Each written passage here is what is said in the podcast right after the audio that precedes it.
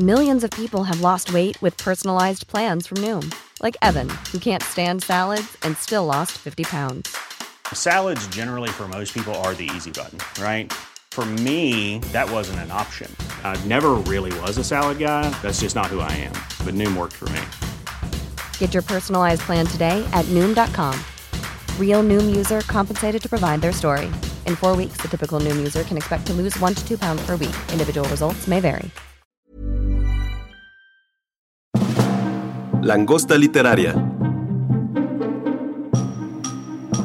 Bienvenidos al octavo podcast de La Langosta Literaria, un espacio para la literatura. Mi nombre es Jacqueline Tavera y hoy están aquí en cabina Joaquín Guillén, redactor de Penguin Random House. Hola, Hola. Joaquín, ¿cómo estás? Bien, gracias. ¿Y tú, Jacqueline? ¿Qué tal? Muy bien, muchas gracias. Y también está con nosotros Romeo Tello, editor de la misma casa editorial. Hola, Romeo. ¿Qué tal Jackie? ¿Qué tal Joaquín? Hola, Romeo, mucho ¿cómo gusto estar con ustedes esta tarde. Es mañana, realmente. Es mañana, pero... Ah, es verdad.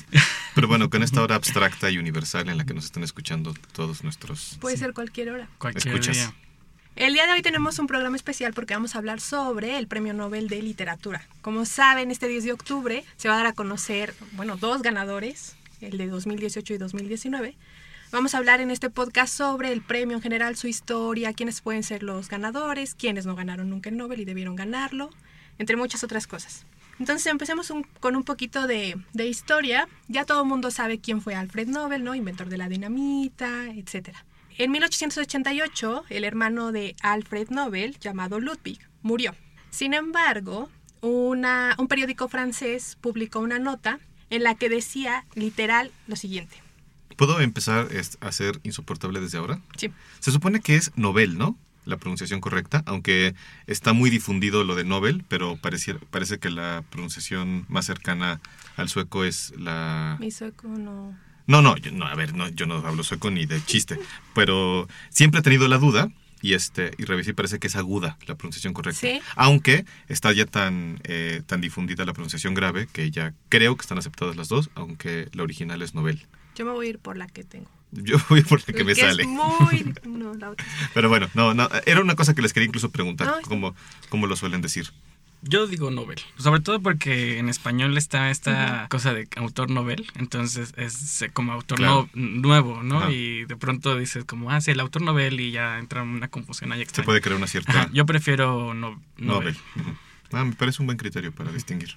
Retomando la historia, el periódico francés lo que publicó confundió al hermano con Alfred Nobel y publicó, el doctor Alfred Nobel, quien se volvió rico por encontrar formas de matar a la gente de la forma más rápida posible que nunca, murió ayer. Entonces a Nobel obviamente esto le causó un horror porque él no quería ser recordado como el mercader de la muerte. Porque sí Eh, habían encabezado la nota, ¿no? El mercader de la el muerte. mercader de la muerte, exactamente. Él no quería ser recordado así. Entonces cambió todo, todo su testamento y lo dejó en esta especie de organización que creó. El testamento se dio a conocer un año después y en este testamento dejaba cinco premios. Uno de ellos, el de literatura, debía de darse a quien hubiera producido en el campo de la literatura la obra más destacada en la dirección ideal. Que bueno, ahí hay un tema con la con la traducción de si es ideal o Idealista. o idealista, incluso, ¿no? Que son dos cosas diferentes y que parece ser que es un debate ahí extraño porque nunca uno parece ser político, otro parece ser como muy literario, qué es lo ideal, bueno, en fin. Desde su anuncio causó revuelo. Todo lo que hacía Alfred Nobel ya era una figura pública bastante famosa. Y para aquel entonces, el premio equivalía a, a que te pagaran la vida de 20 años de sueldo, ¿no? Básicamente. Que hasta la fecha sigue siendo un, un premio bastante importante económicamente hablando. Eh, el primero en ganar el premio, ¿quién creen que fue el primero? Bueno, no lo, lo- lo sé Yo porque... acabo me de puse- verlo en Wikipedia también, pero porque me puse a hacer la tarea, Sí, la pero no es es porque no. tuviera el dato muy... No, yo tampoco lo conocía. Eh, se dio por primera vez en 1901 al poeta francés Sully Proudhon. Ujú. que pues creo que nadie conoce. O no sé si alguien conoce, que nos cuente, pero... Ese mismo año estuvo nominado, Estaba, eh, sí, bueno, estaban nominados Tolstoy y, y Emil Solá. no Tolstoy, no, Emil Sola sí. No, parece, Tolstoy, parece que Tolstoy también estuvo nominado, por lo menos por lo que yo estuve investigando, porque incluso me puse a ver, los nominados no pueden ser conocidos sino hasta 50 años después. Y revisé los, este, mm, o sea, en la página del premio Nobel están ya sí, ahí vienen todos los, los nominados. los nominados precisamente de lo que dices. Si tienen 50 años desde que se hizo esa nominación, lo pueden consultar. Es bastante interesante cómo, cómo están.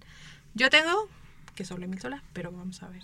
Parece que Tolstoy estuvo nominado nueve años consecutivos. Nueve años. Yo lo que busqué en esa misma página, lo que encontré es que estaba Emil Sola, pero además eh, pues los críticos de la época estuvieron muy molestos porque no lo ganó Tolstoy. Ya Tolstoy era una figura bastante reconocida. Le escribieron cartas de apoyo y diciéndole que pues, él era el Nobel, ¿no? En realidad. A Tolstoy le valía un cacahuate. Tenía suficiente dinero como para, para depender de ese premio. Pero sí fue desde un inicio polémico, ¿no? Y es algo que ha caracterizado al Nobel. Entonces, preguntarles a ustedes qué opinan de, del premio, si sigue, si sigue siendo considerado el premio más importante en literatura y sobre todo, ¿por qué creen que se volvió tan popular?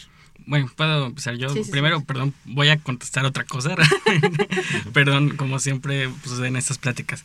Pero hay un libro que estuve revisando que se llama The Economy of Prestige de el académico James English. Estuve revisándolo y lo conozco porque este de los premios es un tema que me interesa muchísimo de hace tiempo y justo para la introducción, para sus primeros capítulos habla mucho del Nobel y cómo es un premio que, digamos, enmarca la tradición de un premio muy importante desde el principio, pese a que justo, ¿no? se tiene un año y parece que es el más importante en la historia, aunque era nuevo.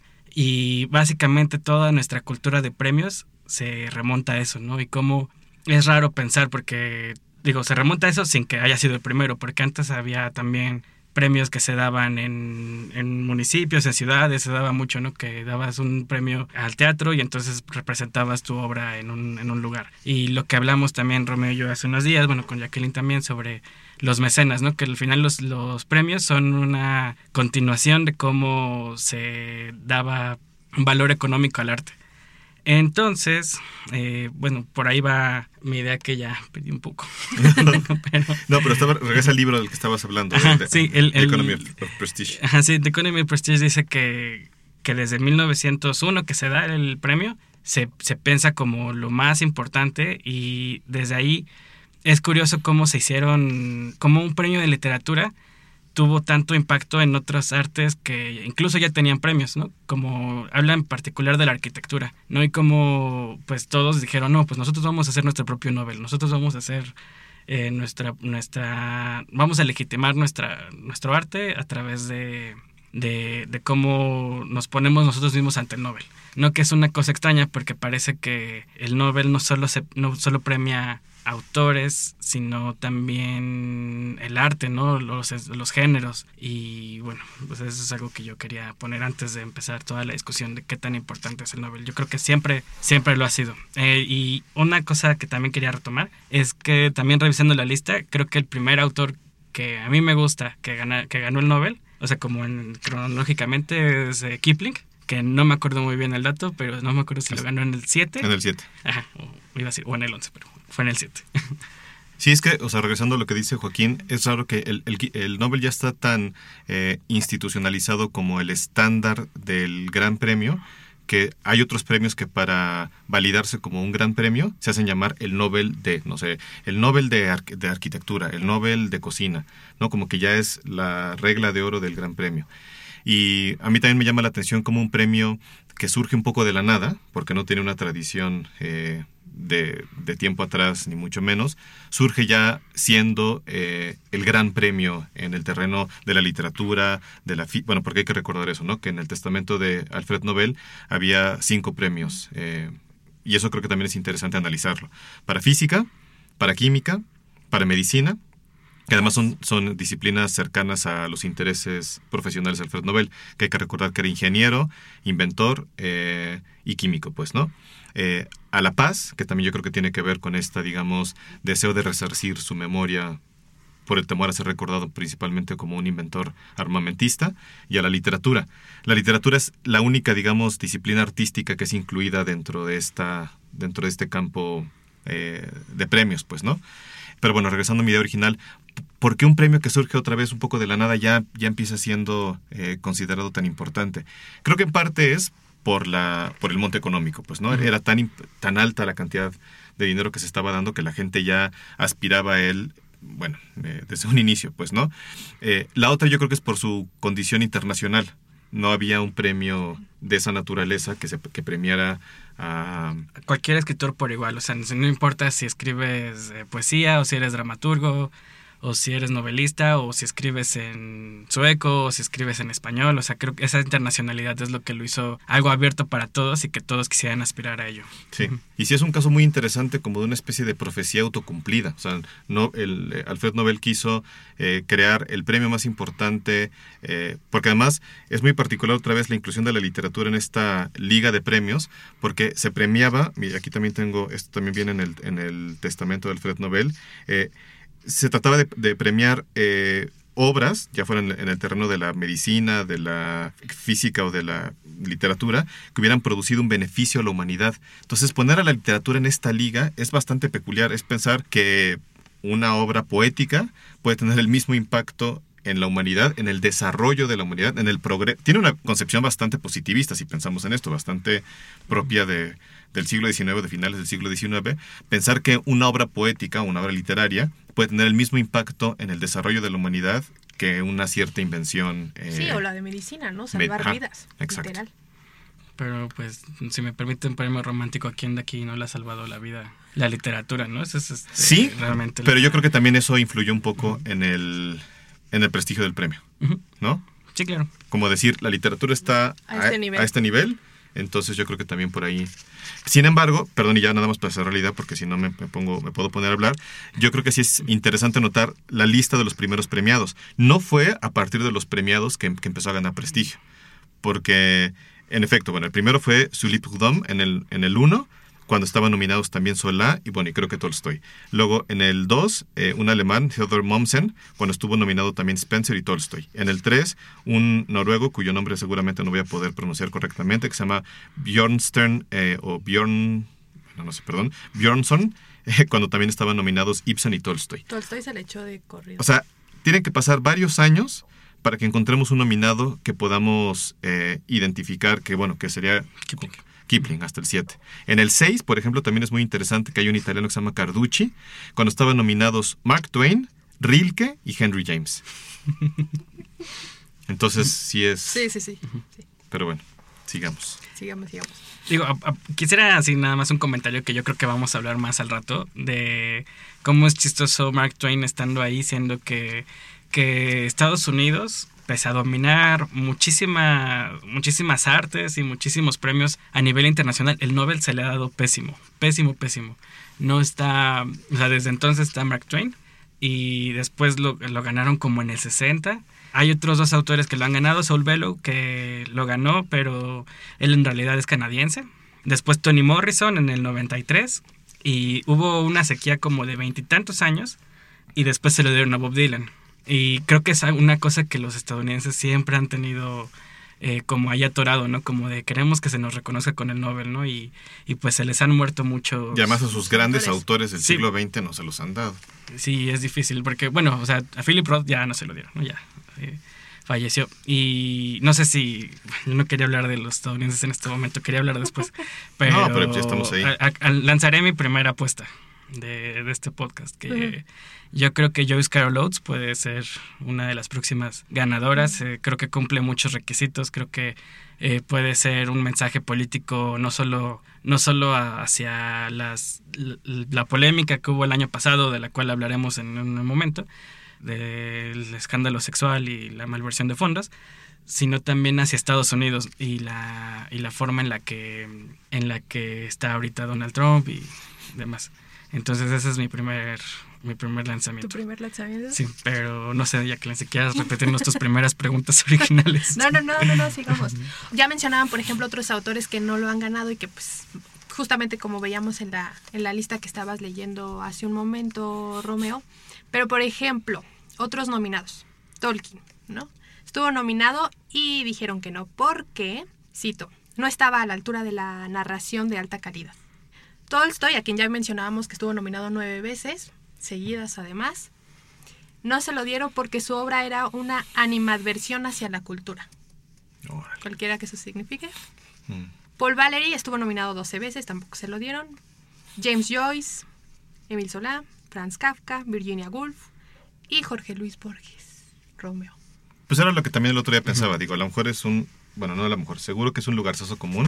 También hay que pensar que el premio Nobel es una criatura del siglo XX, pues, ¿no? Eh, y como tal tiene muchas de sus eh, virtudes y defectos. Entonces es un premio muy político y muy político con las características de la política del siglo XX, ¿no? Entonces está muy marcada por las corrientes geopolíticas que determinaron el siglo XX, por la configuración de las naciones en el siglo XX, por las tensiones geopolíticas, sobre todo europeas y demás, pues, ¿no? Entonces, una de las cosas que siempre se ha dicho en torno al, al premio Nobel es que es un premio muy politizado, que quizás más que premiar la calidad inherente a las obras eh, está determinado por muchas consideraciones políticas y creo que eso es eh, evidente. Ha habido gente que también ha dicho que es una especie como de segundo premio Nobel de la Paz disfrazado de, mm. premio literario. Que Ahí está Winston Churchill, ¿no? por decir una palabra. Que no se lo dieron, que no le dieron el premio Nobel de la Paz y se lo dieron eh, una especie como de premio de, la paz de, consolación. Este, y hay un segundo componente también muy propio del siglo XX, que es la, cuestión de mercado, pues, ¿no? Em, pero bueno, de eso hablaremos un poquito más adelante, porque ya me estoy desviando de lo que quería decir originalmente. Si pensamos en los grandes escritores del siglo XX, que puede ser un poco injusto también, pero puede haber cierto consenso, pues, ¿no? Si, lanzáramos esta pregunta a, lectores, eh, digamos, eh, asidos, estudiantes de literatura, maestros y demás, yo creo que habría ciertos nombres que se repitan, pues, ¿no? Eh, Kafka es uno que, que, sin duda sale, eh, James Joyce, eh, Proust, eh, Borges, bueno, yo creo que también, bueno, por lo menos para mucha gente es el escritor en lengua eh, española más importante del siglo XX, para muchos el más importante después de Cervantes, y habría otros, pues, ¿no? Y creo que los escritores que marcan el siglo XX casi ninguno lo recibió o, ninguno lo recibió. Este eh, Fitzgerald quizás ya en una liga quizás a lo mejor un poco más menor, eh, bueno, como no el, top ten del, siglo XX, y ninguno lo recibe, pues, ¿no? Entonces de repente uno dice, bueno, ¿de dónde viene ese gran prestigio literario del, del Nobel si ninguno de los más importantes del siglo XX lo tiene? Para muchos el más, el más fuerte eh, es T.S. Eliot.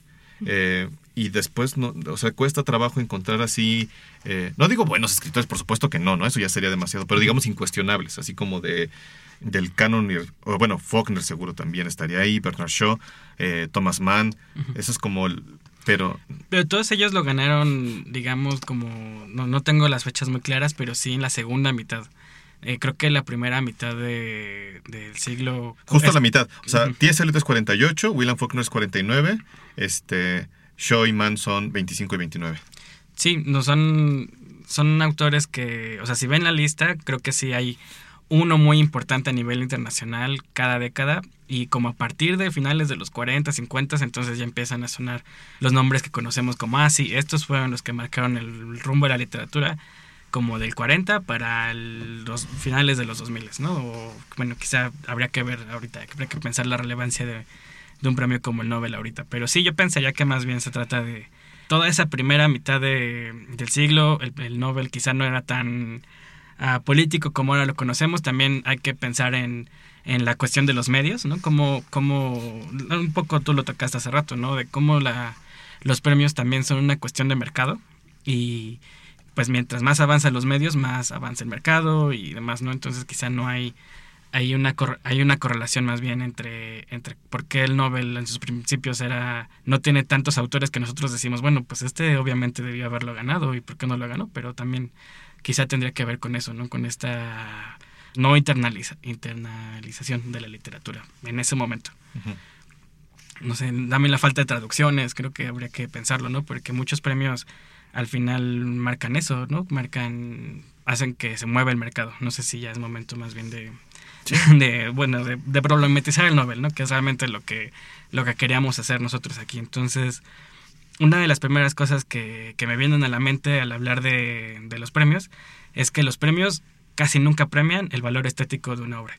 ¿no? Es, lo hablamos también en, perdón de nuevo por romper la cuarta pared, lo, lo, hablamos hace unos días, ¿no? Que, que a veces esta idea de, de, los premios corresponde más a una, a una cosa de antes, de las competencias deportivas. Mm, de cómo cuando hay una competencia deportiva, pues hay un claro ganador que se que todos lo ven porque ganó, ¿no? Pero pasar eh, porque llegó antes, porque cruzó antes una línea sí, o porque metió más goles o así pero aquí no esas esas funciones no, no suceden ¿no? no en la literatura ni en las artes porque es una cosa subjetiva sin embargo si estamos premiando la literatura como si fuera el mundial de fútbol o como si fuera eh, no sé las olimpiadas pero realmente no. Realmente eh, lo que se premia digo si es una obra no es una obra claro que tiene validez estética pero siempre se premia a partir de, un gusto subjetivo y no de una cosa de vamos a competir por ver quién es el mejor. Y desde ese punto de vista también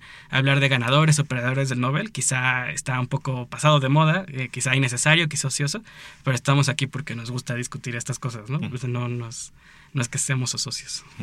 Y yo creo que también eso, o sea, es una de las cosas que le dan el prestigio del Nobel, quizás parte de ahí, de ese eh, gusto que tenemos los humanos por señalar ganadores y perdedores, ¿no? Esta cosa pues, que tenemos muy metida en, la mente y en los corazones de establecer distinciones, ¿no? Es un, criterio ahí medio cortesano, burgués de, ¿no? de, la distinción, pues, ¿no?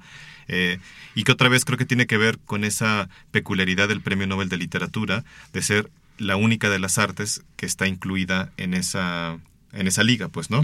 Creo que en el terreno de la medicina, en el terreno de la química, en el terreno de la física, eh, es un poco más fácil o debería ser más fácil eh, establecer criterios objetivos para decir cuál, bueno, a pesar de que hay una multitud de, de descubrimientos o de mm, desarrollos científicos en cada una de estas disciplinas que hacen difícil establecer cuál es el más notable, bueno, al mismo tiempo también hay criterios objetivos que te permiten decir, bueno, este es por alguna razón el que eh, descolló un poquito más, pues, ¿no? Pensar que en la literatura también hay esos criterios objetivos que te permiten decir, esta obra literaria en este año en particular tuvo un avance eh, en términos objetivos que, más allá de lo que decías hace un, momento, que yo también coincido con él y, creo que no es pecar de romanticismo decir que la literatura nos cambia la vida, pero lo que sí es más difícil decir es, por estos criterios objetivos, esta obra objetivamente hablando, fue más... Mejor eh, que esta. Fue mejor que esta. Y sobre todo, en, si tomamos en cuenta lo que, lo que decíamos hace un rato, tomando en cuenta esa muy complicada frase de Alfred Nobel de eh, en un sentido ideal, ¿no? ¿Cómo decir cuando una obra mensurablemente avanzó más en una dirección ideal que la otra? Eso es muy complicado, pues, ¿no? Sí, ¿y quién marca qué es lo ideal, no? ¿La Academia Sueca? ¿El rey ¿Y, cuál, en qué escala este, Scoville, como la de los chiles, cuál picó más que la otra? Pues, ¿no? Es bien complicado. Sobre este, este tema de la economía del prestigio, bueno, de lo que hemos venido hablando y un poco lo que mencioné ahorita de, del deporte, también hay otra cosa que está muy presente, que es nuestra necesidad de consumir cosas, ¿no? Y eso es algo mm, que se divide, ¿no? En muchas cosas. La primera está en que ya tenemos premios para todo, ¿no? Y por decir nada más a otro autor norteamericano que quizás estadounidense, que debería, que debió haber ganado el Nobel, quizá David Foster Wallace. Él tiene una crónica así excelente en su libro Hablemos de langostas, que está aquí en de bolsillo, por cierto, eh, sobre una entrega a los premios porno, que se llama, no me acuerdo cómo se llaman en este momento, ah, pero es esta crónica maravillosa sobre, sobre premios a la industria pornográfica. Y retomando lo que decía Jacqueline hace rato sobre Tolkien, es paradójico cómo no se le da el Nobel, pero al mismo tiempo se le a, su obra, al Señor de los Anillos, se le da el Oscar, ¿no? Y, ese y ese hecho hizo que la fantasía como ahora, ¿no? Como que ahora antes éramos niños que leíamos El Señor de los Anillos o leíamos Harry Potter de manera así como encerrados en nuestro cuarto, pero de pronto llega El Señor de los Anillos, arrasa en los Óscares y hace que la fantasía se haga arte, arte ¿no? Que se haga como alta cultura. Y eso es, es, una cosa que, que, sucede aquí también con los premios, ¿no? Con esa necesidad que tenemos de premiar todo, ¿no? De, de querer hacer eso. Y aunque esto parece, suena o desventaja o parece desventaja, también tiene un bemol que es muy importante para los lectores y es que los premios te pueden decir que está bien leer, ¿no? Que está bien, eh, en qué puedes decir, bueno, voy a gastar este dinero, porque aparte no olvidemos que los libros cuestan. Eh, qué me va a gustar o qué, va a tener una mejor calidad, ¿no? Digo, entre comillas, ¿no? Porque obviamente hay cosas subjetivas, pero parece ser una de las cosas o de las ventajas que tienen los premios hacia los lectores, hacia nosotros, ¿no? Que es poder tener la confianza de decir, bueno, pues ganó el premio y, y yo creo que eso está bien. Que también pasa en los sellos literarios, o sea, yo me acuerdo que iba a Donceles y veía los libros de Penguin, los, este, los Penguin clásicos en, en inglés. Y me acuerdo que iba con mi mamá o que iba con otras personas y les decía todo el tiempo que por favor buscaran así en el lomo los libros que tuvieran el sello del pingüino. Y eso es una cosa que, que al final hace el Nobel también o que hacen otros sellos editoriales.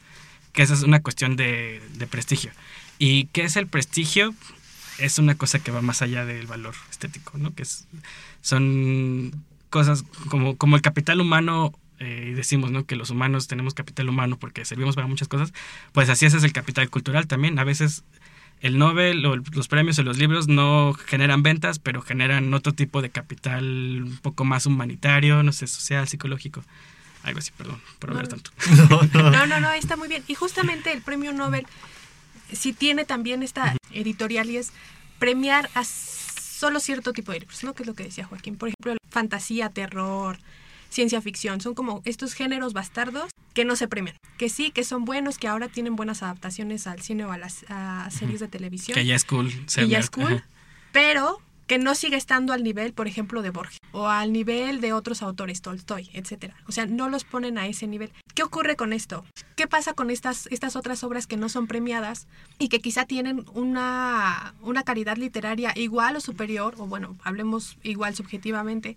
¿Qué pasa con estas, con estas obras, por ejemplo? No sé, este, no, pues es, o sea, tiene que ver con una idea de alta literatura y baja literatura y géneros mayores y menores, pues, ¿no? Y eh, es un poco lo que decía Joaquín hace un rato.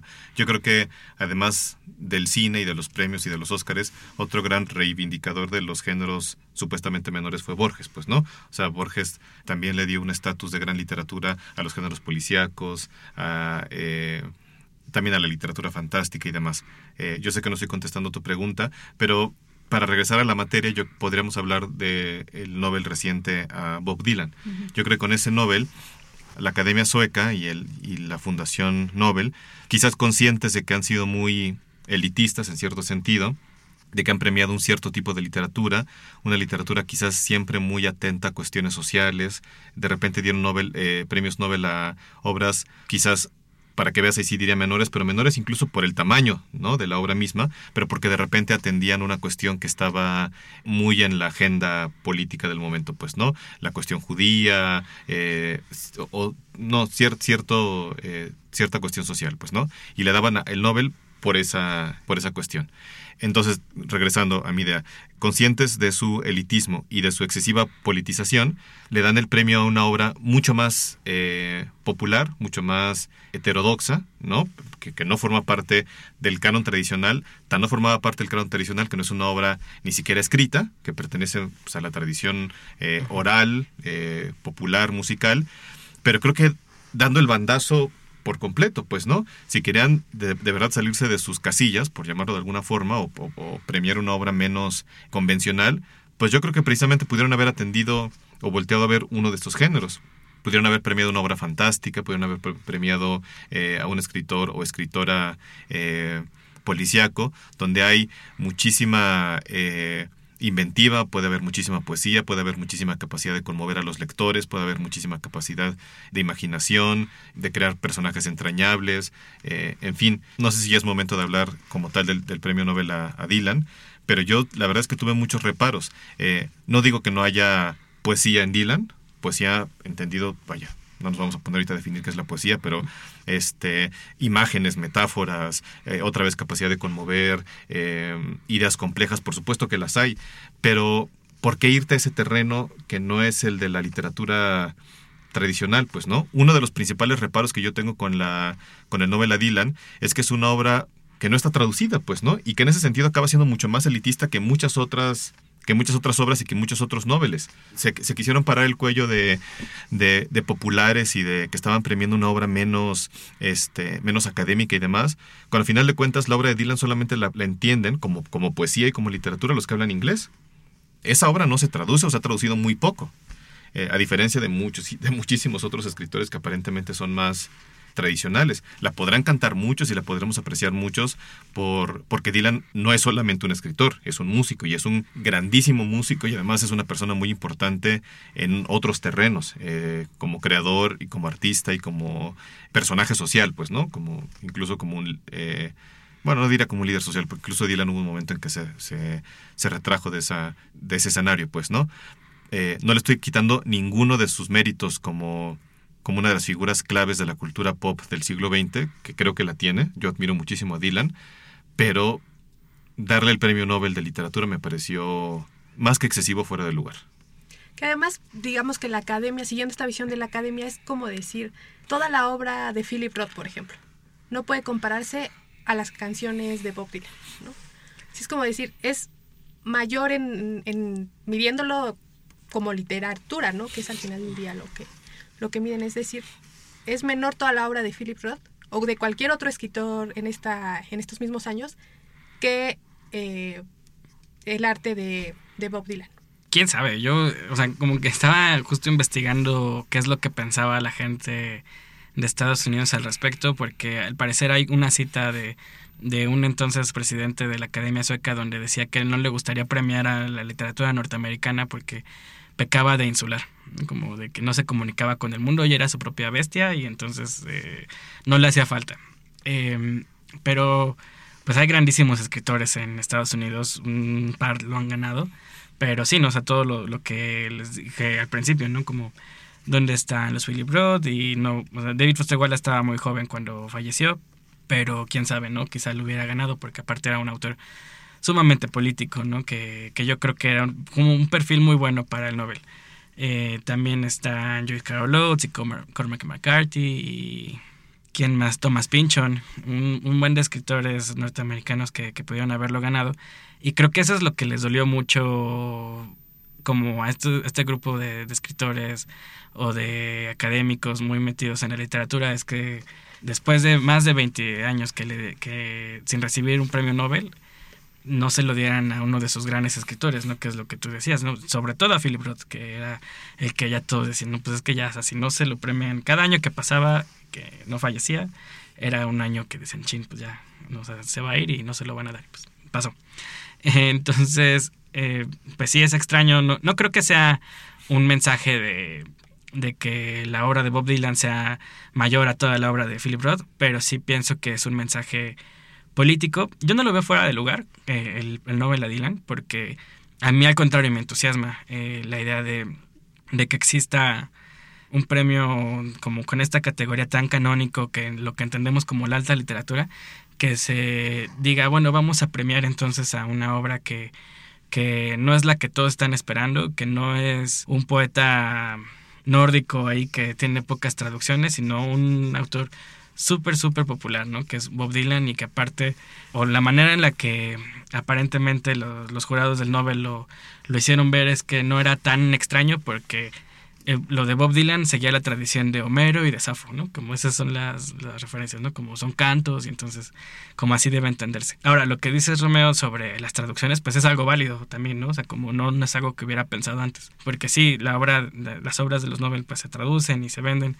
Y seguro fue chistoso haber estado aquí o en un, en editorial en 2016 y todos esperando a ver quién va a ganar el Nobel para ver a quién le ponen el sticker y pues no, no hay Bob Dylan, ¿no? Y pues esas cosas. ¿Quién la tenía Malpaso? Malpaso, pero creo que Malpaso las consiguió después, no estoy seguro. Porque sí leí un artículo al respecto que Malpaso consiguió las, las, las letras. Es, es, simplemente es una cuestión extraña. Una cosa, por ejemplo, ¿quién, ¿quién lee a Bob Dylan? O sea, no, no creo que sea y no sé si al, paso del, del, tiempo si vamos a leer a Bob Dylan o no. No, no, no, sé, no sé qué tan fácil sea apreciar las letras de Bob Dylan de forma independiente a, a sus canciones. Yo creo, no creo que se premiara solo, solo las letras, ¿no? creo que se premia toda su obra como en esa tradición, porque mm, es esta misma pregunta que tú haces es la que yo podría hacerte diciéndote, bueno, ¿quién, quién va a ver las obras de Beckett, quién va a ver las obras de Harold Pinter, ¿no? Porque al final son, son estos Nobel que ganaron por dramaturgia, bueno, que son dramaturgos principalmente, pero lo que, es, lo que escriben ellos está pensado para representarse y para representarse aparte en su lengua, ¿no? Como con teatro y así, pero sin embargo ganaron el Nobel y están traducidos y los leemos. Entonces yo, no, no, no me parece tan una cosa así, no sé. ¿Qué piensas tú, Jacqueline?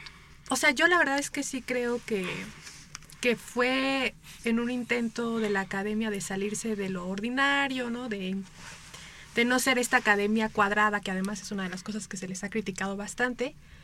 Pero yo sí creo que una de las grandes ventajas del, del Premio Nobel de Literatura es que te da a conocer autores que de otra forma, sin ese premio no conocerías, ¿no? O sea, por ejemplo, Svetlana Alexievich, la verdad es que mucha gente y la misma editorial la trajo pues por el premio Nobel de Literatura, o sea, se traduce gracias al premio. Y otra cosa que también dicen mucho quienes defienden el premio Nobel es que, bueno, no se les da autores populares porque esos autores ya llegan al público, no, no hay necesidad. Eh, y en este caso, pues sí es fácil eh, conocer la obra de Dylan, pero también qué tan fácil, es lo que decía Romeo, es leerlo. O sea, es un premio Nobel de literatura y no lo puedes leer. O sea, alguien igual, si alguien quiere entender eh, de qué va su obra, de qué van sus letras y no sabe inglés, por mucho que lo escuche, pues igual no va a entender al 100% de qué nos, qué nos está diciendo. O sea, sí sientes, ¿no? Porque es música y es universal, pero no al 100%. Y yo creo que sí, esa, esa parte terminó siendo pues lo que es la academia elitista, ¿no? No, no acabo de, tener una idea tan clara con respecto a, al, Nobel de Dylan. Como que tengo sentimientos encontrados con respecto a lo mucho que lo admiro como, como artista, como músico, como figura cultural y contracultural. Este, además siempre me sorprende porque es alguien de quien nunca acabo de saber todo, pues, ¿no? Es una figura sumamente compleja, que además todo el tiempo estuvo, digo, es una palabra que hasta me choca por eh, lo, lo tópica, pero todo el tiempo estuvo reinventándose, pues, ¿no? O sea, ni con los que eran sus amigos estaba siempre bien, pues, ¿no? En, los 60, cuando los artistas estaban muy comprometidos con las, con las causas políticas y con los movimientos antibélicos en Estados Unidos, él se separó de eso y dejó de ir a las marchas y, ¿no? Este, dejó de convertirse en un músico folk y se convirtió en un rockero pesado, este en fin, ¿no? Nunca le da gusto al público, nunca canta las canciones como la gente se las sabe. Eh, o sea, es un artista en toda la... lleva de gira no sé cuántos años, canta feo y sin embargo es sumamente conmovedor. Eh, o sea, Bob Dylan para mí representa muchas de las cosas que debe ser un artista. Si hubiera un premio Nobel al artista, yo creo que él representa muchas de las cosas que para mí es un artista en toda la expresión de la palabra, pues, ¿no? Y sin embargo, el premio Nobel a él me sigue incomodando, pues. Pero a lo mejor ahí lo que pone en conflicto es mi idea de la literatura, que sí es quizás un poco demasiado elitista y tiene que ver con la literatura y con cómo se debe consumir la literatura en soledad, en este, en un libro, este, subrayándola. Pues yo creo que ese sentimiento que tú tienes, Romeo, es una, una cosa que el mismo Dylan sintió. No sé si eh, aquí tengo que admitir que uno de mis grandes placeres en la vida literarios es ponerme a leer los discursos del Nobel. A mí me, gusta mucho eso porque es, lo disfruto mucho, sobre todo los autores que conozco mucho. Y ayer me estaba poniendo a leer el de Dylan, no lo había leído. Y él empieza diciendo algo así como, cuando me dijeron que lo había ganado, no sabía por qué. ¿no? Y, y esa es una, una cuestión extraña y entonces él mismo va haciendo eh, su relación con, su obra, con la literatura, y de pronto hace. habla en específico de Moby Dick y de la Odisea, y las resume de una manera que es como, como extraña, como, como si hubiera estado en clases. De Moby Dick y la Odisea. De Moby Dick y la Odisea. Dice, sí, estas obras que esta obra sobre un marinero que va a cazar una ballena y así como que no, no hacen un análisis más profundo ni lo dicen, ¿no? Como resume Moby Dick y resume la Odisea en dos o tres líneas y... Pero que no es casual que escoja dos de las más grandes obras de la literatura. no, claro que no, no, él está, no, no, pero, él está en otro nivel, sí. Claro, sí.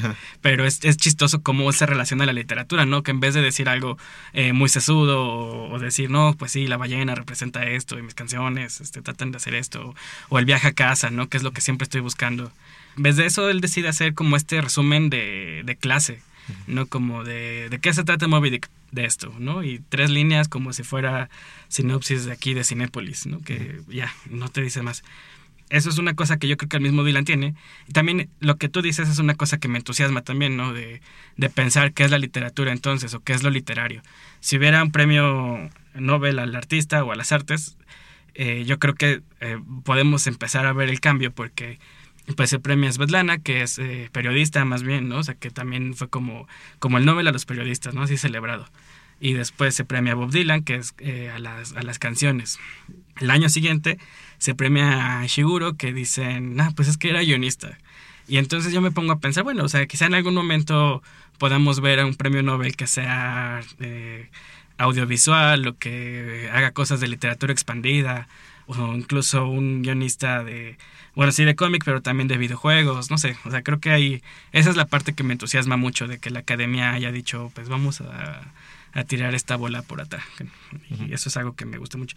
Quizá para cerrar el tema de Dylan y movernos a otra cosa, y quiero recordar un poco lo que dije hace ratito de los premios Nobel, de los discursos del premio Nobel sobre lo mucho que me gustan, hay una frase de, de Seamus Heaney, que no quiero irme de aquí sin decirla, que dice que la poesía le hace caminar en el cielo pese a sí mismo, ¿no? Como pese a su mejor juicio. Mm. Que es tú crees en todo lo que quieras y a lo mejor te caes, pero tú síguelo haciendo, ¿no? Y, él dice, yo creo en la poesía porque la poesía me hace sentir eso. Y esa es una cosa bien bonita, que yo creo que es una de las mejores citas de, de Seamus Heaney, que ganó el Nobel en el 2005, creo, es irlandés, del norte.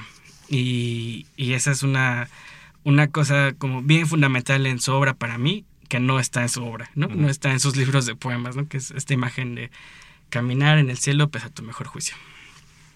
Pasando a, a otros temas, me gustaría que nos platicaran, que nos platicaran a todo el público de La Langosta, ¿quiénes creen que van a ganar este año? ¿Quiénes son sus Nobel favoritos? ¿Y quiénes creen que de plano pues no debió de haber ganado? Bueno, yo, yo empezaré ¿no? sin don, por favor. Soy un joven todavía.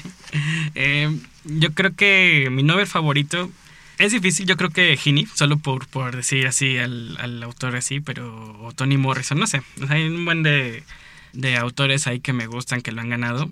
Mm, de manera un poco parentética, viendo los porcentajes, los Nobel en lengua inglesa son casi el doble de la segunda lengua que más ha ganado el Nobel, que es el francés.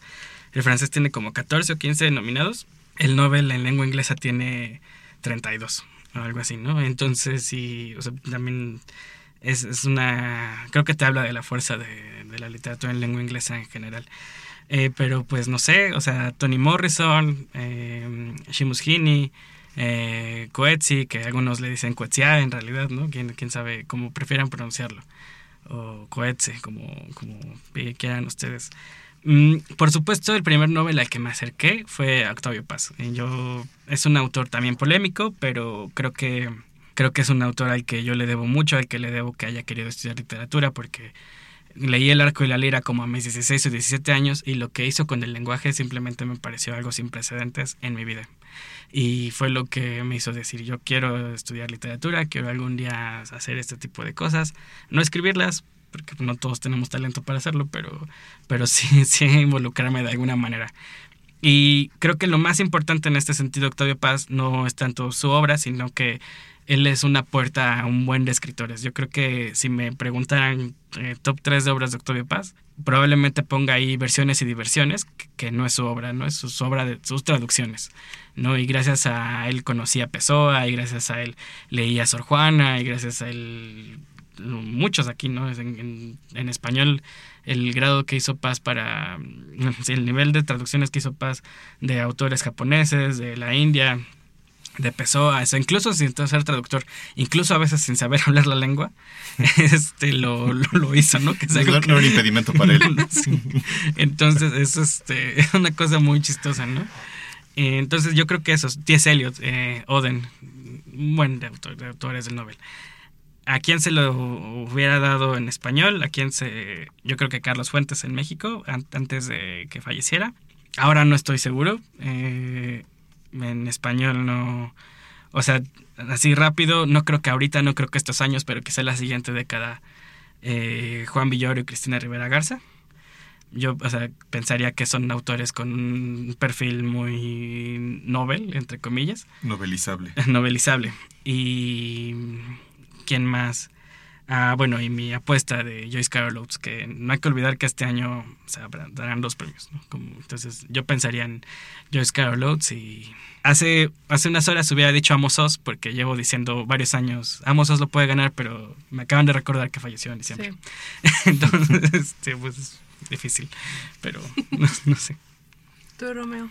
Este... Mm, es que eran varias preguntas, ¿no? O sea, ah, de mi novio favorito dado, este bueno, coincido completamente con Joaquín en, Octavio Paz.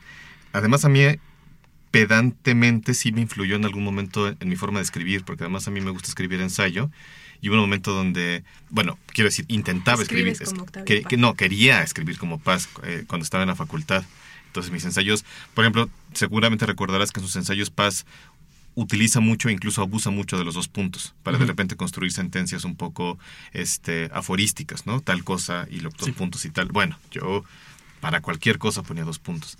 Paz me gusta mucho como ensayista eh, no tanto como poeta, pero también me gusta como poeta.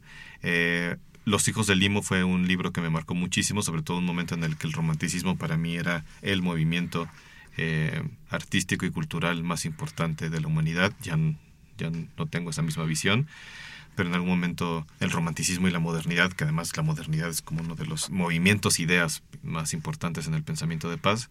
Y otro escritor que curiosamente es más pensador que propiamente escritor es Bertrand Russell. Yo creo que es así si veo honestamente la lista cuáles, quienes me marcaron de forma importante, sería él.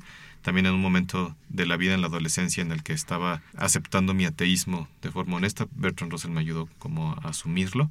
Híjole, debo confesar que no tengo muy claro un candidato para este momento, porque de los que sé que están en la mesa, Joyce Carol Oates, este, ¿quiénes son los otros que, que normalmente se... Margaret Atwood. Margaret Atwood, Philip Roth, son escritores que, que, no conozco, que no conozco tanto. Eh, por ejemplo, ahorita pensé, Barico nunca, nunca ha estado, ¿verdad? No, Barico nunca ha estado. Eh, pero a Barico, aunque me gustan mucho sus novelas, eh, reconozco que, ayer platicaba de eso, que son ligeramente... Mm, quizás cursi no es la palabra, pero a lo mejor un poquito efectistas, ¿no? Como que es un escritor tremendamente dotado, pero que yo creo que sabe a veces qué botones tocar en sus lectores para conmoverlos. Como que sabe, o sea, es, es inteligentísimo, es habilísimo, pero dice, ay, aquí y aquí y aquí para que, para que se conmuevan. Como ensayista me parece, bueno, este, tremendo, ¿no? Y, quizás no es tan conocida esa parte de su obra, pero no creo que esté en el radar de, de los... No suena, o sea, bueno, igual hay muchos autores que no son yo me, ganaron, ¿no? Yo me sentiría, este, pero... Te tatuabas aquí. Extasiado. Extasiado, extasiado es la palabra, si se lo si se lo dieran a Barico. La verdad, ¿eh? Sí es uno de los escritores contemporáneos vivos que más me gustan y que más admiro y no, no hay tantos. Este, en lengua española, pues yo creo que se, los dejaron de dar a muchos. Por ejemplo, hace un rato hablábamos de Argentina y creo que pues no se lo dieron, por supuesto, a Borges. Borges mismo también eh, le hicieron esta pregunta en más una ocasión. Eh, creo que a Cortázar también, a lo mejor no está en esa liga del... Pero Cortázar también parece uno de los escritores... Sobre todo, se los dieron a casi todos los del boom. Bueno, se lo dieron a, García Márquez, se lo dieron a Vargas Llosa. Yo creo que Cortázar se lo merecía más que los dos, honestamente. No sé si se hubiera dado Fuentes o, o, si se lo daría Fuentes, honestamente. Ya no nos dio tiempo de mencionar que Borges intentó iniciar una campaña desde Argentina para que le dieran el Nobel a Alfonso Reyes. Él, este, Victorio Campo y su amigo Adolfo Vicasares iniciaron un movimiento que estaban levantando firmas y demás, pero en Argentina no pegó ese, ese movimiento, movimiento que tenía su correlato en México, que tampoco despegó. Eh, Borges dice, se, quizás no era lo suficientemente azteca para los mexicanos para, para, que tuviera eh, éxito esa iniciativa. Y pues ya, creo que alguna cosa más que dejé de contestar. ¿Tú, Jacqueline, a quién le hubieras dado el Nobel? ¿Yo a quién le hubiera dado el Nobel? ¿O a quién se lo darías en este momento? ¿Cuál es tu Nobel favorito? Bueno, mi Nobel favorito es Alice Munro. La historia de, de, Alice Munro es bastante interesante porque durante muchos años ella fue ama de casa, ¿no? Ella se dedicaba al hogar y de pronto escribía, publica ya bastante tarde, pero ella cuenta cómo la literatura la afecta desde pequeña. Cuando lee La Sirenita por primera vez, dice que el final, bueno, el final tal cual del cuento es bastante desgarrador, termina con la sirenita convertida en espuma, en burbujas. Eh, y ella dice cómo eso lo afectó y creo, justo cuando terminó de leer el cuento, hizo su propia versión, ¿no? En donde terminaba en un final feliz. Pero conforme pasaron los años, se dio cuenta ella que no había la posibilidad de dar siempre a todas sus historias un final feliz y que de hecho ahora en su obra es bastante poco común dar un final feliz. Lo que me gusta de ella es que habla pues de la vida misma, ¿no? Parece que son de estas historias en las que en realidad no pasa nada entre comillas, pero pues se va la vida. Entonces a mí ella es, de las autoras que más me gustan. Me gustaría mucho que lo ganara Margaret Atwood, que creo que es la apuesta obvia de este año, o al menos por lo que he escuchado por ahí, que tiene que ver mucho con la política, con el movimiento Me Too, el impulso que le dio la serie de, de televisión, el cuento de la criada y demás. Sin embargo, cuando ganó Alice Munro, las probabilidades eh, de que ganara Margaret Atwood bajaron. Como mencionábamos, el premio Nobel también tiende a dar pues de forma geográfica, ¿no? Como que no le gusta repetir si ganó eh, Canadá un año, al siguiente pues no sabemos que no va a ganar Canadá, por ejemplo. Pero ahora pues las, las papeletas para Margaret Atwood son bastante altas. Me gustaría que ganara ella. No me gusta tanto que sea como en un contexto tan político por una situación política porque su obra por sí sola merece el reconocimiento. También me gustaría que ganara Joyce Carol Oates. Sin embargo, sí siento que ganó Bob Dylan recientemente, Estados Unidos y demás, pero puede, puede ir por ahí. ¿A quién no le hubiera dado el Nobel? Pues Churchill, ¿no? ¿De qué hablas? o sea, sus discursos eran muy buenos, pero pues no. Bueno, yo creo que me odiaría a mí mismo si no dijera Kazuo Shiguro, porque como que ah. desde que conozco a ustedes eh, siempre digo, Kazuo Shiguro me gusta mucho y creo que en este podcast no lo he mencionado ni una vez. y siendo que, que, dos de sus novelas son así libros fundamentales en mi vida, ¿no? Que es eh, Never Let Me Go y... Ay, ¿cómo se llama la otra? Ah, The Remains of the Day, que nunca me abandones y los restos del día. Eh, esos dos son dos libros que, que me impactaron mucho. Y no, no quiero decirlo nada más por decir que es Sushiguro y por name dropear, sino porque tú estabas diciendo, Jacqueline, sobre, sobre cómo el Nobel Alice Munro hizo que bajaran las probabilidades de que Margaret Atwood tuviera eso, pues yo así sentía antes de que ganara Kazushiguro, porque Ishiguro es un joven, es un joven autor, es, un autor bastante joven para haber ganado el Nobel, ¿no? Creo, creo yo. No, no me acuerdo muy bien de su edad, pero no lo considero así de estos eh, autores eh, de 80 años. ¿A qué, ¿A qué edad se lo dieron? como a los 60 y algo, no estoy muy seguro. el más joven creo que es Kipling, ¿no? A los 42. 42. También en otros tiempos. Pero. No, no, no, pero en ese tiempo, o sea, ya en, ese momento había causado revuelo, o sea, la juventud de Kipling. Aquí Shiguro es un autor que a mí me, me gustaba mucho desde antes. Eh, después le dieron el Nobel y yo me sorprendí porque dije, pues, creo que de todos los escritores de la generación de Ishiguro a la que yo le hubiera dado el Nobel o a quien yo pensaría que le hubieran dado el Nobel, eh, Ishiguro estaba muy abajo en la lista.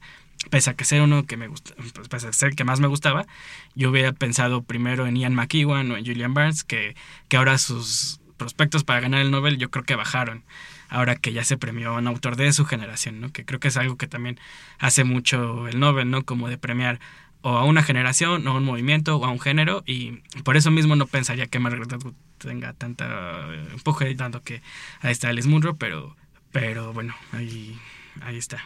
¿Y vamos a hacer el chiste de cada año de Murakami y la playera del Cruz Azul? O... Pues sí, ¿no? Sí, no tiene ninguna posibilidad de ganar. No sé. Pues yo el Tokyo Blue sí me gustó mucho no, no sé si gane, no sé si sea un autor tan, tan político. Pienso en otro autor en japonés que lo haya ganado, creo que es eh, Kawabata, no sé. Mm. Sí, sí, Kawabata. Él lo ganó, no, no me parece que tenga el mismo perfil ni político ni estético. Eh, Murakami está más cercano a, autores como Paul Oster, que es un autor muy bueno también, que también me gusta mucho, pero que tampoco es el tipo de literatura que uno premiaría como pensándolo así, ¿no? Pero bueno, ahí está el novela Bob Dylan. Entonces, no estaría mal. Hicimos una breve encuesta aquí en Penguin Random House, preguntando a los editores quiénes creen que van a ganar este año. Antes de que yo puse a Mozos, sin querer. Yo puse, ¿Sin querer? Bueno, no, sí, sí, lo quise, sí lo quise, pero insisto en que no recordaba que ya había fallecido y yo puse a Mozos. Ok, en primer lugar, los editores creen que se lo va a llevar Margaret Atwood. Está en primer lugar, sí. Muy, muy adelante. Después, Tiongo. ¿Lo ubican? No. Está en de bolsillo. Es un autor, si no me equivoco, de Nigeria. Escribe novelas. No lo he leído. Después está Adonis, que es un poeta. Joyce Carol Oates. Y bueno, después... Amosos, mi, mi único voto. un voto a Amosos. fui, fui, yo. Luego un voto a Borges mío, que también... un voto. Sí, recordemos que el propio Nobel no se puede dar. Póstumamente. Póstumamente, a menos... A menos que esté vivo y se muera en el Inter. Exactamente. Que hubo un caso así de un autor que no recuerdo. Hay otros datos que quería darles, eh, datos curiosos del premio Nobel. Ah, yo tengo uno buenísimo. ¿Hay tiempo? Sí. En el 20 se lo dieron a un autor, este, a Knut Hamsun. Knut Hamsun es, no me acuerdo si neerlandés o, eh, bueno, es escandinavo, perdónenme que ahora se me vaya, este, o incluso propiamente sueco. Eh, era un autor, no, noruego, perdónenme, ya, lo recordé, noruego. Eh, era un autor que ciertamente había tenido éxito, no solamente prestigio con varias novelas, pero para ese momento, para, para el 20, ya estaba muy venido a, menos en términos económicos, pues, ¿no? Se había ido a Estados Unidos, había sido pescador, creo que incluso había sido, este, no recuerdo si camionero, pero bueno, había tenido oficios, digamos, ya que no tiene nada que ver con la literatura. Le dan el premio en el 20 y se pone muy orgulloso, como que le viene toda esta, esta cosa como de gran escritor que vuelve a ser reconocido y quiere este, vivir glorias pasadas. Cuando el, cuando el rey le da el premio, le, viene como un desplante de este pues de prepotencia y dice yo tengo mucho más que todo esto en mi casa sino en el, en el palacio se pone una borrachera tremenda en la ceremonia eh, se pone muy eh, muy grosero con los miembros del jurado, a uno le jala las patillas, a una mujer le quiere eh, tocar el pecho, en fin, ya muy grosero, pues, ¿no? Después le viene culpa por su comportamiento y entonces, un poco como para resarcirse, eh, le quiere repartir o compartir su premio más bien con dos miembros del jurado. Y los jueces dicen, no, ya nada, que señor, ya, vayas a su casa. A su casa. Pero en el hotel sigue con, esta, con este exceso de culpa y le quiere dar el premio y la medalla al camarero. Y el, y el camarero dice, no, ya, no, de verdad, señor, váyase a su Yo casa. aceptado. y deja el premio y se va a Noruega. Eh, pasa el tiempo, sigue bastante loquito el señor, envejece y en su vejez se vuelve filonazi. Cuando llegan los alemanes a Noruega, que además toman Noruega, él les da la bienvenida, los, les los recibe con, este, con banderas nazis, se entrevista con Hitler, en fin, pero ya tenía el premio, porque una de las cosas con las que siempre ha marcado una clara postura la Academia Sueca ha sido con, los nazis, pues, ¿no? Ha premiado siempre a escritores que han luchado por la causa judía, este, ha, dejado de premiar autores que tienen cualquier tipo de simpatía con... Eh, ya sea con el nazismo o con líderes fascistas y demás.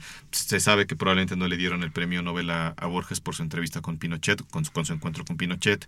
Pero bueno, pues esto fue 20 años antes de que Knut Hamsun fuera abiertamente nazi. Pero me parece muy simpática. Es, bastante interesante la historia. Yo tengo aquí otros datos. A ver. Han sido galardonados 114 autores. ¿Cuántas creen que han sido mujeres de estos? 14 o 19, ¿no? 14 mujeres. La edad promedio de los ganadores es de 65 años. O sea, sí es un premio para ya autores. Sí, digamos que no es un premio que impulsa carreras. No, no. porque es, un premio para primeras novelas. No, que, es bastante curioso porque lo que pide Alfred Nobel en su testamento es premien a la, obra, a la mejor obra. No es como por la carrera, ¿no? Del autor. Pero bueno. Eh, dos autores lo han rechazado. Jean-Paul Sartre y ¿quién creen que fue el otro? Pero Pasternak porque lo obligaron, ¿no? Sí, Boris Pasternak, autor de Doctor Chivago, primero lo había aceptado y le marca el gobierno de la URSS y es, no lo puedes aceptar, ¿no? Le llaman los camaradas. lo llaman los camaradas. Eh, el premio se ha interrumpido en tres ocasiones. Primera Guerra Mundial, Segunda Guerra Mundial y el año pasado por el escándalo de, de abuso sexual. Que bueno, aquí vale la pena contar un poquito brevemente de, de eso. Perdón, antes de que cuentes eso, una clara, clarísima muestra de la politización del Premio Nobel de Literatura es que sí, en efecto, como dice, se interrumpe durante la Segunda Guerra Mundial, del 40 al 42, se interrumpe por el conflicto bélico, no se da ningún premio Nobel, ¿no? Ni el del física, química, eh, no. ninguno. En el 43 tampoco se da, pero solamente, o sea, se reanudan los premios, se vuelve a dar el de física, química, medicina, pero no se dan ni el de la paz ni el de la literatura con lo cual queda muy claro que eran premios delicados de dar por cuestiones políticas. Entonces ahí, en, esa época, por ejemplo, o sea, no se lo lleva la Cruz Roja. No, o sea, pero en el 43 no se da solamente literatura y paz, oh. pero sí se dan los otros. Bueno, el escándalo de, del año pasado se debe a que el comité que elige está compuesto por 18 miembros, que de hecho le dicen así los 18. Una de las miembros estaba casada académico, ¿no? con un académico, francés que a este francés le decían pues el 19, porque estaba ahí súper metido. De pronto hay una serie de, con el movimiento MeToo y demás, hay una serie de acusaciones a este señor por abuso sexual, por utilizar algunas de las instalaciones de, del Nobel para abuso sexual.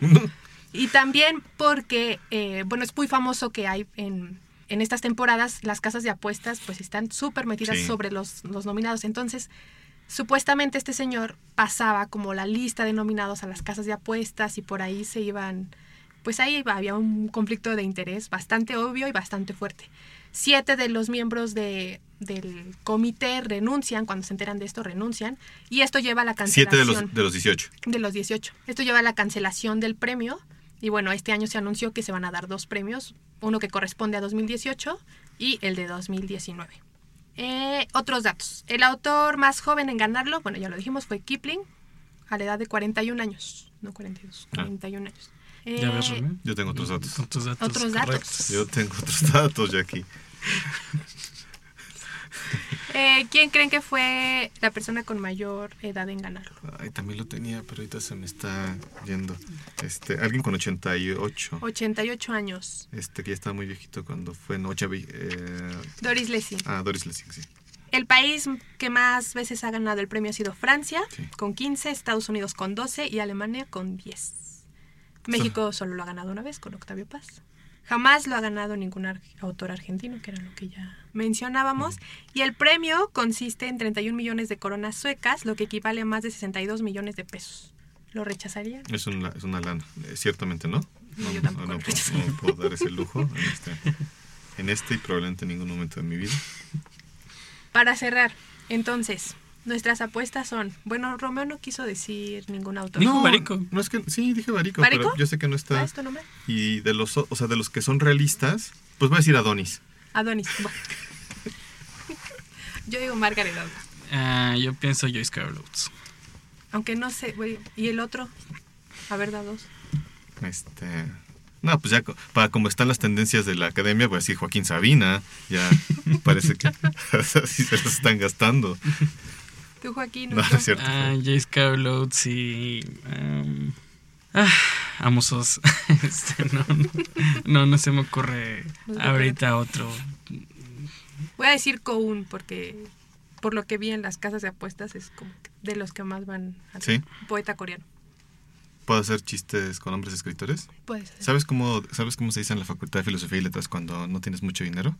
Ando Cortázar de Mm, Byron. día. Ando Cortázar de Byron. ¿Sabes cómo le ofreces a un compañero de la Facultad de Filosofía y Letras si quiere de tu chela?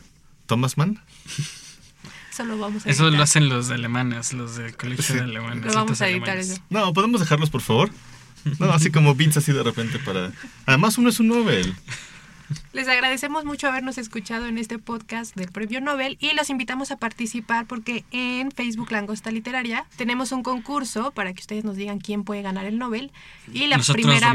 No, ustedes Ah. no, el público de la Langosta. Si nos dicen quiénes van a ganar este próximo 10 de octubre Y y, le atinan. Sí. son la primera persona, se pueden llevar un Kindle y un paquete de libros. Está padre. Muy bien. ¿va?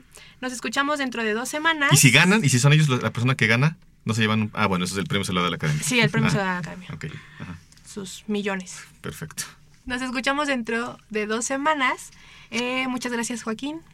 Gracias, Jacqueline. Gracias, Romeo. Muchísimas gracias, a los dos. Romeo. Y los dejamos con un fragmento de ensayo sobre la ceguera de José Saramago. En la producción, Álvaro Ortiz. Hasta la próxima. Búscanos en nuestras redes sociales, Twitter, Instagram y Facebook, arroba me gusta leer Mex. Y en YouTube, me gusta leer México. Se iluminó el disco amarillo. De los coches que se acercaban, dos aceleraron antes de que se encendiera la señal roja.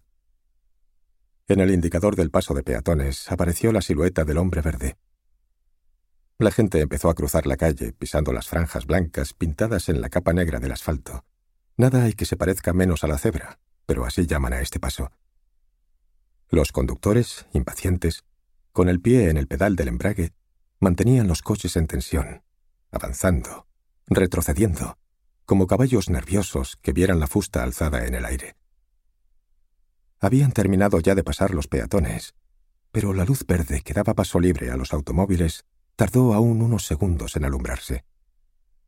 Hay quien sostiene que esta tardanza, aparentemente insignificante, multiplicada por los miles de semáforos existentes en la ciudad y por los cambios sucesivos de los tres colores de cada uno, es una de las causas de los atascos de circulación o embotellamientos, si queremos utilizar la expresión común. Al fin se encendió la señal verde, y los coches arrancaron bruscamente. Pero enseguida se advirtió que no todos habían arrancado. El primero de la fila de en medio está parado. Tendrá un problema mecánico. Se le habrá soltado el cable del acelerador, o se le agarrotó la palanca de la caja de velocidades, o una avería en el sistema hidráulico, un bloqueo de frenos, un fallo en el circuito eléctrico, a no ser que simplemente se haya quedado sin gasolina. No sería la primera vez que esto ocurre. El nuevo grupo de peatones que se está formando en las aceras ve al conductor inmovilizado braceando tras el parabrisas, mientras los de los coches de atrás tocan frenéticos el claxon. Algunos conductores han saltado ya a la calzada, dispuestos a empujar al automóvil averiado hacia donde no moleste. Golpean impacientemente los cristales cerrados. El hombre que está dentro vuelve hacia ellos la cabeza, hacia un lado, hacia el otro. Se ve que grita algo. Por los movimientos de la boca se nota que repite una palabra. Una no, dos. Así es realmente como sabremos cuando alguien, al fin, logre abrir una puerta. Estoy ciego. Nadie lo diría. A primera vista, los ojos del hombre parecen sanos. El iris se presenta nítido, luminoso. La esclerótica blanca, compacta como porcelana. Los párpados muy abiertos. La piel de la cara crispada. Las cejas repentinamente revueltas. Todo eso, cualquiera lo puede comprobar, son trastornos de la angustia. En un movimiento rápido, lo que estaba a la vista desapareció tras los puños cerrados del hombre, como si aún quisiera retener en el interior del cerebro la última imagen recogida. Una luz roja, redonda, en un semáforo. Estoy ciego. Estoy ciego. Repetía con desesperación, mientras le ayudaban a salir del coche, y las lágrimas, al brotar, tornaron más brillantes los ojos que él decía que estaban muertos. Eso se pasa, ya verá. Eso se pasa enseguida. A veces son nervios, dijo una mujer. El semáforo había cambiado de color. Algunos transeúntes curiosos se acercaban al grupo, y los conductores, allá atrás, que no sabían lo que estaba ocurriendo, protestaban contra lo que creían un accidente de tráfico vulgar, un faro roto, un guardabarros abollado, nada que justificara tanta confusión. Llamen a la policía, gritaban. Saquen eso de ahí. El ciego imploraba. Por favor, que alguien me lleve a casa. La mujer que había hablado de nervios opinó que deberían llamar a una ambulancia, llevar a aquel pobre hombre al hospital. Pero el ciego dijo que no, que no quería tanto. Solo quería que lo acompañaran hasta la puerta de la casa donde vivía. Está ahí al lado. Me harían un gran favor. ¿Y el coche? preguntó una voz. Otra voz respondió. La llave está ahí, en su sitio. Podemos aparcarlo en la acera. No es necesario, intervino una tercera voz. Yo conduciré el coche y llevo a este señor a su casa. Se oyeron murmullos de aprobación.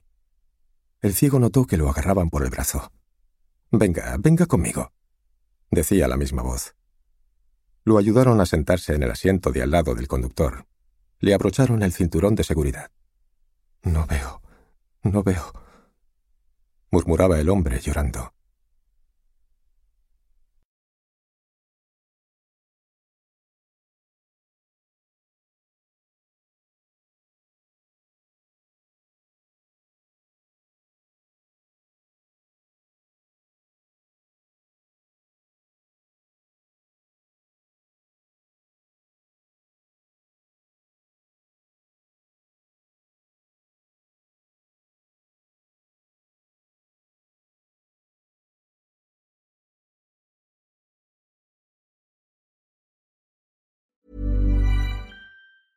Hey, folks, I'm Mark Marin from the WTF Podcast, and this episode is brought to you by Kleenex Ultra Soft Tissues your ally to help tackle your allergy symptoms this season. I love the change of seasons, but nobody loves pollen and all those other things floating in the air that make you sneeze during this nice weather. Kleenex Ultra Soft tissues are hypoallergenic and allergist approved. So fight back against watery eyes and runny noses without worrying about irritating your skin. For this allergy season, grab Kleenex and face allergies head on.